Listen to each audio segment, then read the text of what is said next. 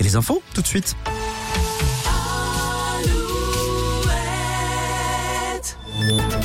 Alouette, les infos. Avec Fabienne Lacroix, bonsoir. Bonsoir Julien, bonsoir à tous. 15 000 foyers toujours euh, privés de courant ce soir dans les quatre départements bretons, principalement dans les Côtes d'Armor.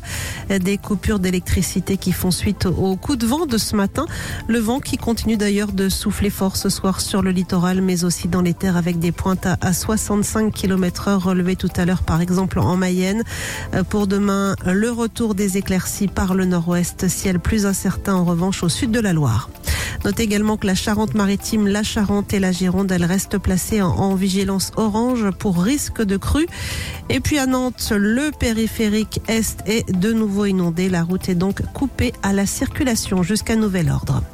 Les prix des carburants repartent à la baisse selon le dernier relevé du ministère de la Transition écologique.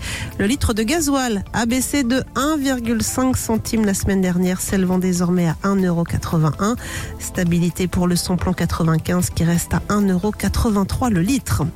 Au chapitre judiciaire, l'interpellation la nuit dernière d'un homme à Paris dans le secteur de l'Élysée.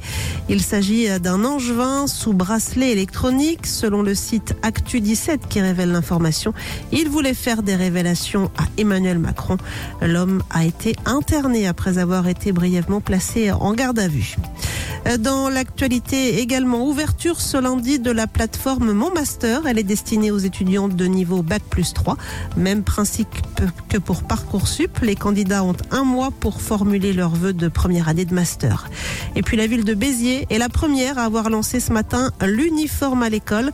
Au total, 96 établissements scolaires se sont portés candidats pour cette expérimentation selon la ministre de l'Éducation Nicole Belloubet. Sur l'eau, dernières heures en mer pour Charles Caudrelier. Après 51 jours de course, le skipper finistérien doit franchir demain la ligne d'arrivée de l'Arkea Ultimate Challenge à Brest. Et puis en foot, Angers joue à Caen ce soir en clôture de la 26e journée de Ligue 2. Merci Fabienne, bonne soirée.